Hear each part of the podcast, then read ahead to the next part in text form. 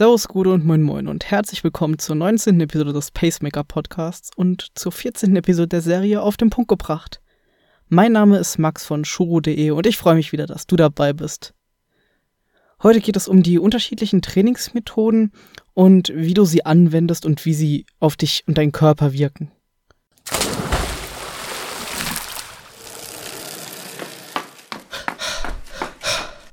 Pacemaker der Podcast, der dich ans Ziel bringt.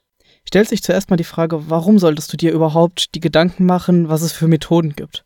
Denn du hast ja vielleicht einen Trainingsplan oder läufst auf, hängst doch gerade erst an. Und zwar zum einen ist es, um deine Langeweile vorzubeugen. Läufst du einfach nur los, deine 60 Minuten, 45 Minuten oder auch nur 30 Minuten und variierst gar nichts in dieser Zeit, wird es schnell langweilig. Zum anderen gestaltest du dein Training effizienter?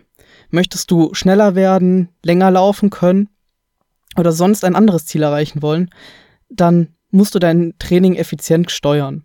Und das kannst du mit diesen Methoden. Und auch wenn du einen Trainingsplan nutzt, macht es Sinn.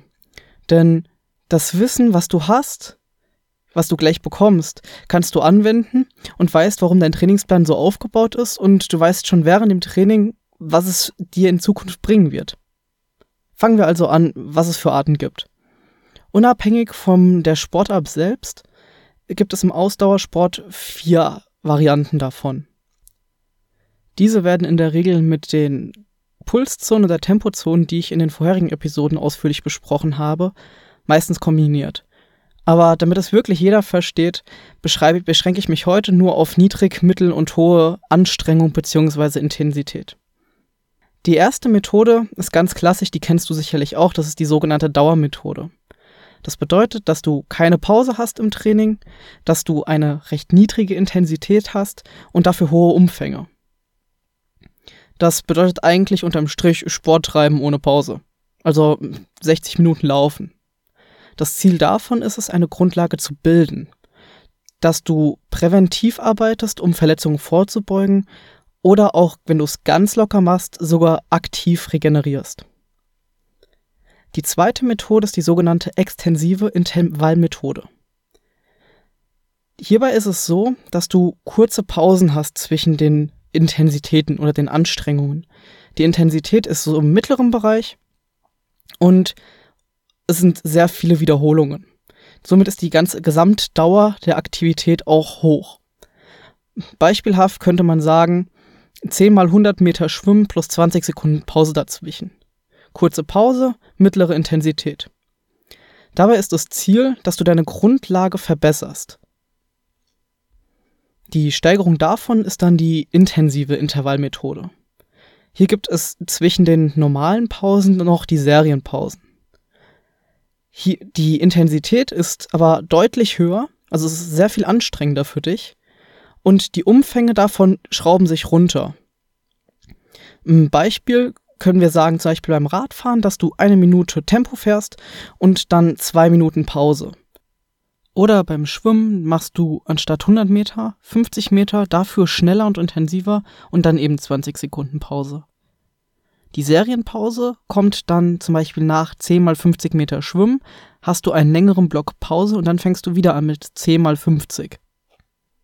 Das Ziel hiervon ist es, dass du ein höheres Tempo erlangst und dieses auch über längere Zeit bereithalten kannst und durchführen kannst und dass deine Energiebereitstellung des Körpers verbessert wird.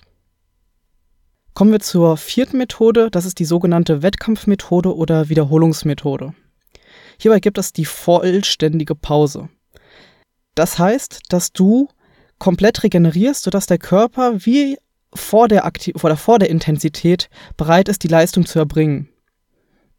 Das heißt gleichzeitig auch, dass die Intensität sehr hoch ist. Dafür sind die Umfänge niedrig und die Intensitätsdauer auch. Durch die Pausen erübrigt sich das aber ziemlich. Das könnte zum Beispiel beim Laufen sein, sechs Sekunden im maximalen Sprint und dann fünf Minuten ganz locker laufen. Oder sogar passive Pause, also stehen bleiben. Das ist zum Beispiel bei Sprintern so. Hiervon ist das Ziel, dass du eine Höchstleistung entwickelst. Hier geht es um maximales Tempo und die Entwicklung davon, dass du schneller wirst. So, und das sind die vier Methoden.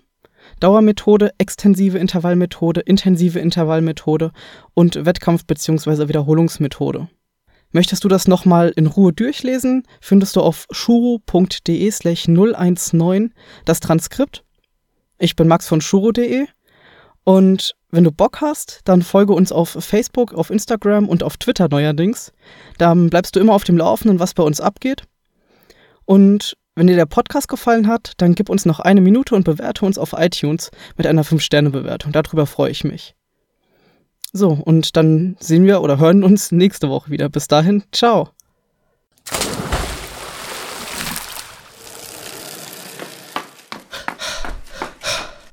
Pacemaker, der Podcast, der dich ans Ziel bringt.